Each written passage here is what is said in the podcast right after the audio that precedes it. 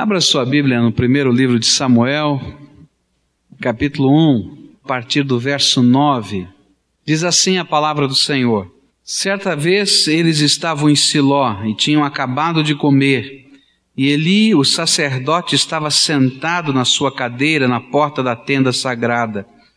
E aí Ana se levantou aflita e chorando muito e orou ao Deus eterno e fez esta promessa solene: Ó Deus Todo-Poderoso, olha para mim, tua serva, e vê a minha aflição, e lembra-te de mim, e não te esqueças da tua serva.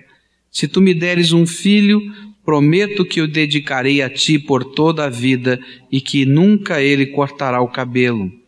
Ana continuou orando ao Deus eterno durante tanto tempo que ele começou a prestar atenção nela e notou que os seus lábios se mexiam porém não saía nenhum som. E Ana estava orando em silêncio, mas Eli pensou que ela estava bêbada e disse: Até quando você vai ficar embriagada? Veja se para de beber. Senhor, respondeu ela, eu não estou bêbada, não bebi nem vinho, nem cerveja, estou desesperada, estava orando, contando a minha aflição ao Eterno. Não pense que sou uma mulher sem moral eu estava orando daquele jeito porque sou muito infeliz e sofredora. E então Eli disse: Vá em paz, que o Deus de Israel lhe dê o que você pediu. Para mim, a figura de Ana sempre foi um desafio. Olhar para essa mulher, lembrar dos seus problemas, de desejar ardentemente um filho e não poder tê-lo, sempre foi um desafio ao meu coração. Ver o clamor e a oração dessa mulher no templo, na presença de Deus, solitária, é um desafio à minha alma. E na medida em que eu vou pensando nesta mulher, eu vou aprendendo lições para a minha vida, mas eu acho que podemos aprender lições com ela a respeito do que significa a maternidade ou a paternidade. Queria aprender com esta mulher estas lições, lições que Deus vai tendo que nos ensinar, às vezes, pelos caminhos mais estranhos e mais diferentes. Ana teve que aprendê-lo de uma maneira tão esquisita, não podendo durante algum tempo ter filhos. Nós estamos aprendendo talvez as mesmas lições ou com nuances diferentes, mas Deus está usando outros métodos criativos para que nós possamos entender estas coisas que Ele quer aplicar à nossa alma. Quais são as lições que Ana me chama a atenção para que eu busque na minha vida? A primeira lição eu vou chamar de lição da espera. Você pode imaginar a tristeza desta mulher por não poder ter filhos? Eu acho que às vezes a gente passa pelas cenas da palavra de Deus e não consegue entrar nos sentimentos daqueles que estão vivendo estas cenas. Eu gostaria que você pudesse entender o que é que estava acontecendo na alma dessa mulher. Ela almejava ter filhos e não podia ter filhos. Num tempo em que a maternidade era o principal papel feminino, onde o grande alvo de uma mulher era poder ser mãe. Isso nós estamos andando no passado há milhares de anos lá atrás. E de repente, todo sentimento de ser mulher, todo sentimento de ser pessoa, todo sentimento de sucesso, todo sentimento de realização da vida, estava tremendamente comprometido pelo problema que ela vivia. Agora, o pior de tudo isso era o sentimento que esta senhora carregava de que era Deus quem não lhe permitia ter filhos. No versículo 5, na Bíblia, na linguagem de hoje, diz assim: Mas para Ana ele dava uma porção dobrada, seu marido. Eucana a amava muito, embora o Deus eterno não permitisse que ela tivesse filhos. Era uma consciência de todo mundo, não só dela, de que era um problema de Deus. Deus tinha dito não. E então vem na mente no coração a pergunta: por que Deus não permitiu? É impossível. Se você estivesse vivendo isso, você estaria perguntando: Deus, o que, que tem de errado na minha alma? O que é que o Senhor viu em mim para dizer não? Por que é que o Senhor está segurando desta maneira com a tua mão? Por que, que alguma coisa tão, tão natural da vida o Senhor não me permite viver? Por que, Senhor, o Senhor tem demorado tanto em responder o meu clamor? Senhor, por que, que a tua mão está segurando? Por que, Senhor, que a oração ainda não foi respondida? Por que, que o milagre não veio? Por que, Senhor, se basta uma palavra da tua vontade e ninguém e nada poderão deter a ordem do seu céu? Já pensou nisso? Estas eram as perguntas que não somente ecoaram na mente de Ana, mas são as perguntas que estão ecoando na minha mente e na sua mente diante de determinadas circunstâncias da vida. Eu tenho lidado com algumas pessoas que têm enfrentado o mesmo problema de Ana e há sempre um sentimento de desprezo e frustração para com o Senhor envolvendo os corações. Ele pode não ser dito, ele pode não ser falado, mas esse sentimento e essa dúvida está remoendo a alma. Por que Deus nos faz esperar? Eu creio que na vida de Ana, Deus tinha um propósito muito especial. Deus estava preparando o coração e o caráter de uma mãe, que não seria apenas a mãe de um menino, mas Deus queria construir naquele menino a têmpera de um líder espiritual para o seu povo, de um profeta que poderia conduzir aquela nação anos a fio no caminho do Senhor. E por isso esse menino precisava de uma mãe muito especial.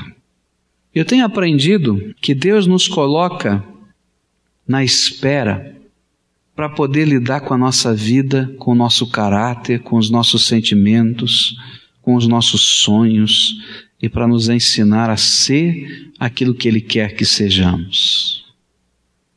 Eu tenho aprendido que nesse tempo entre o chamamento de Deus, o desafio, o apelo da alma, até o milagre propriamente dito, Deus está trabalhando é a nossa vida. Deus está mexendo com os nossos sentimentos, com os nossos valores, com as nossas prioridades, com o nosso relacionamento com Ele, e Deus vai fazendo algo muito especial para nós primeiro para que depois esse algo especial se multiplique nas pessoas que também são especiais e que fazem parte da nossa vida.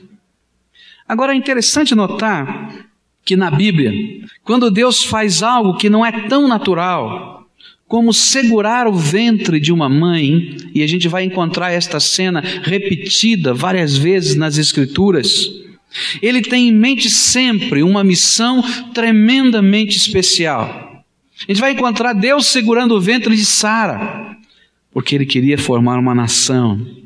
A gente vai encontrar Deus segurando o ventre de Raquel, porque ele queria forjar um José, que foi lá para o Egito para ser aquele homem de Deus que influenciaria não somente Israel, mas o mundo com o conhecimento de Deus. Ele segura o ventre de Ana e dá um Samuel, profeta de Deus ele segura o ventre de Isabel e vem um João Batista. Não é interessante isso? E toda vez que a palavra de Deus manifesta estas coisas, há algo tremendamente especial e poderoso que vai acontecer, e Deus está forjando primeiro os pais, para que possam ser bênção na vida dos filhos. Se você está vivendo a lição da espera entre o chamamento, o desafio e o milagre, e você está nesse meio tempo, que é um tempo de angústia de alma, Ana vai dizer: Estou angustiada e desesperada na minha alma.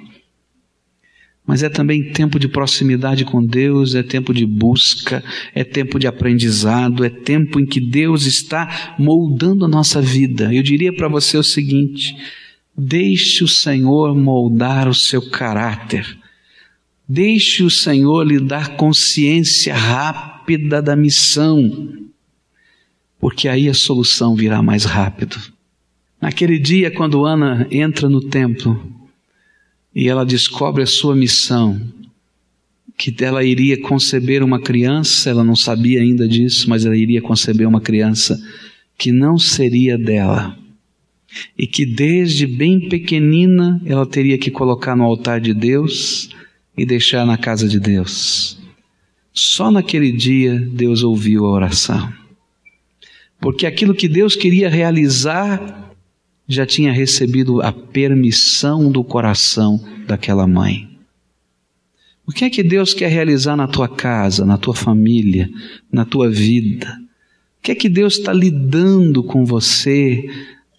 De que maneira o Espírito Santo está confrontando e você está no meio da espera, quem sabe desesperado de alma, segurando tudo quando Deus diz larga tudo apertando tudo quando Deus diz solta tudo, porque eu tenho alguma coisa tremenda, grandiosa, maior do que você pode conceber.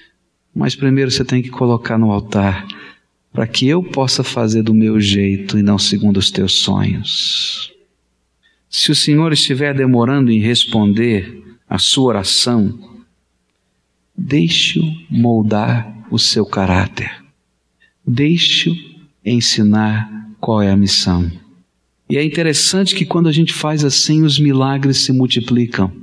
No capítulo 2, no versículo 21 de 1 Samuel, a Bíblia diz assim: E o Eterno abençoou Ana, e ela teve mais três filhos e duas filhas.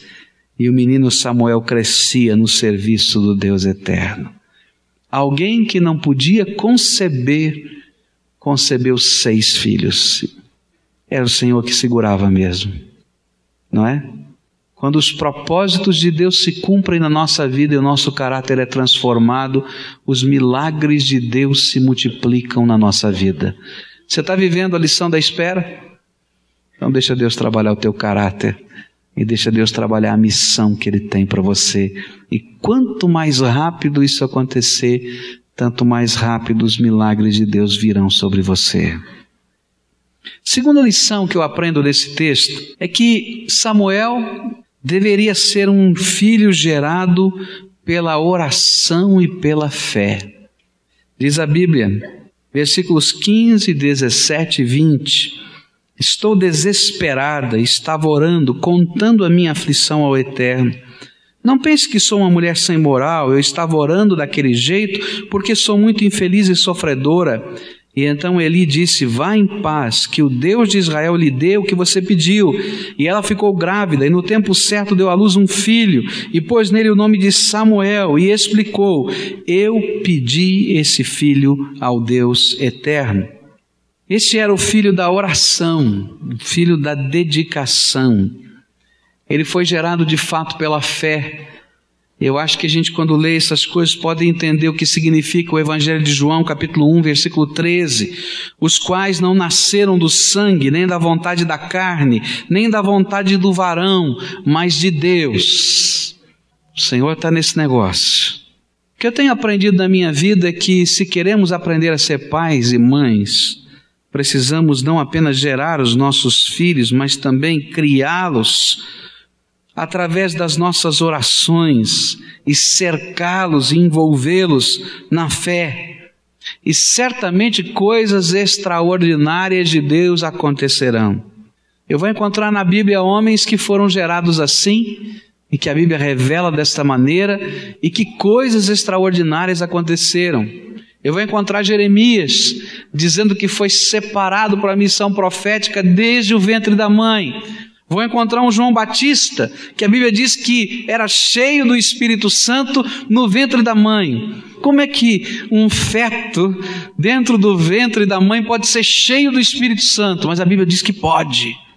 Que Deus nos apresenta, na verdade, um alvo de fé.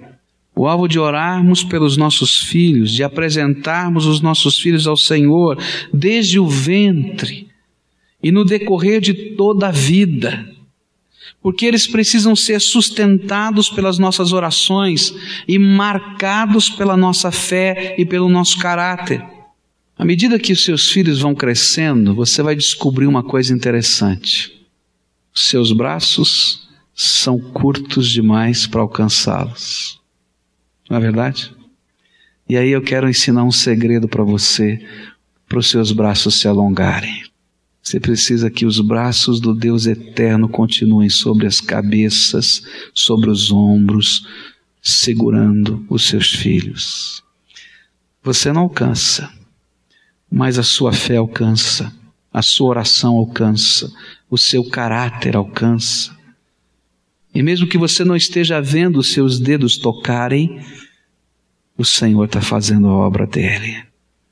O que Ana me ensina é que os nossos filhos precisam ser gerados, criados, cuidados na fé, na oração e no caráter dos seus pais.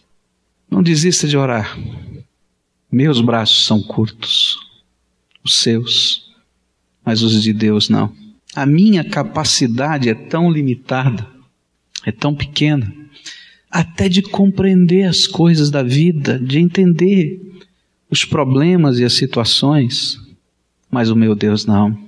Eu posso não compreender a missão, mas o meu Deus entende. Então eu queria desafiar você, pai, mãe, a continuar orando pelos seus filhos. Tem dias que a gente não vai conseguir falar, mas a gente pode orar. Tem dias que a gente vai olhar o semblante e não vai entender, mas a gente pode clamar. E esse Deus eterno usa estas orações para abençoar. Terceira lição que eu aprendo e quero terminar. Ana entendeu que o seu filho não era seu, ele era de Deus e que estava apenas aos seus cuidados. E fez esta promessa solene, diz o verso 11: Ó oh, Deus Todo-Poderoso, olha para mim, tua serva, e vê a minha aflição, e lembra-te de mim, e não te esqueças da tua serva. E se tu me deres um filho, prometo que o dedicarei a ti por toda a vida, e que nunca ele cortará o cabelo. Esse nunca cortar o cabelo era o voto do nazireado, que era um voto judaico não é?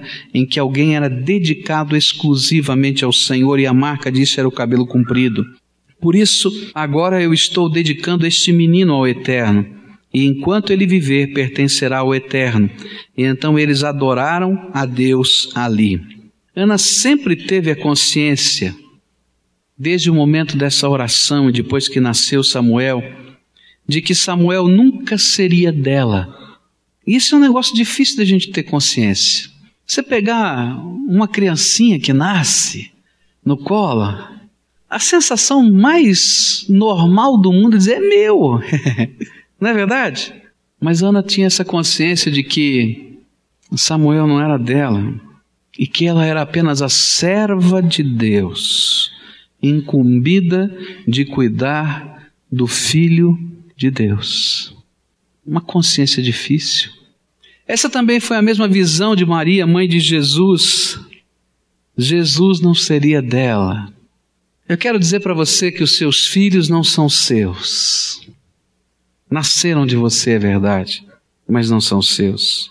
Eles são deles mesmos, mas eles precisam ser de Deus. Não é fácil.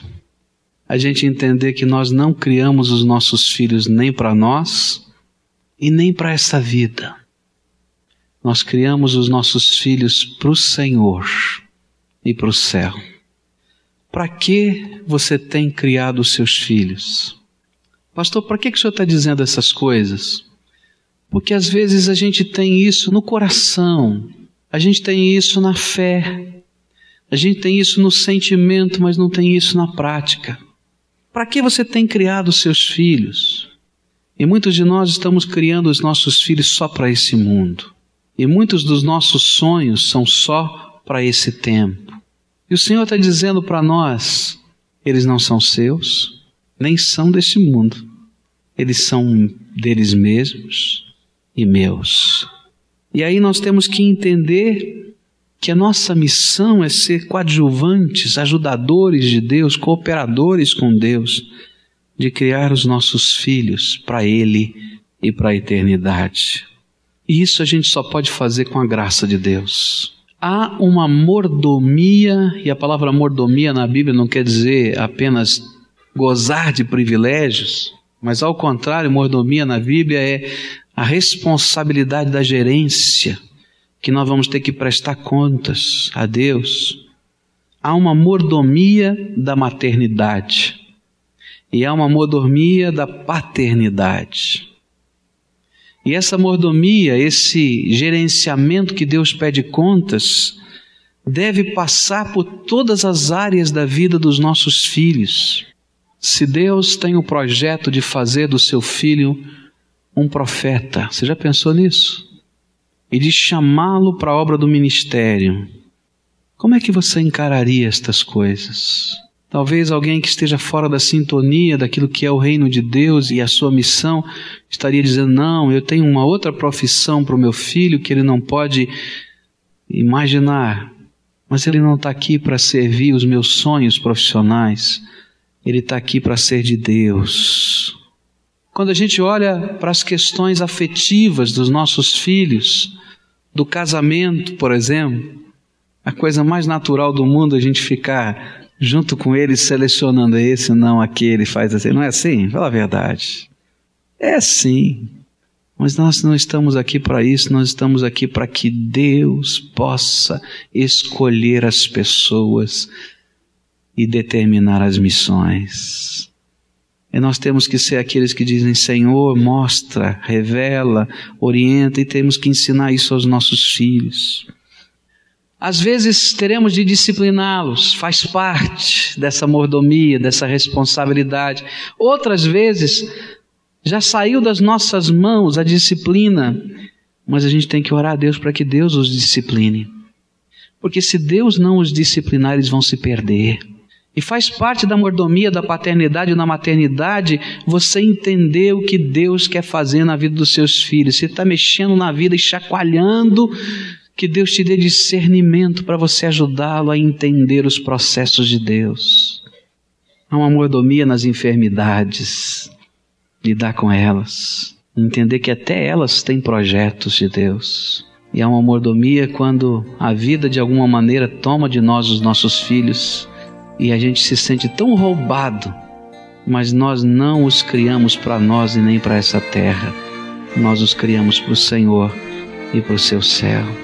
Coloque no altar de Deus a missão que o Senhor lhe deu e o objetivo e o alvo desta missão que são seus filhos.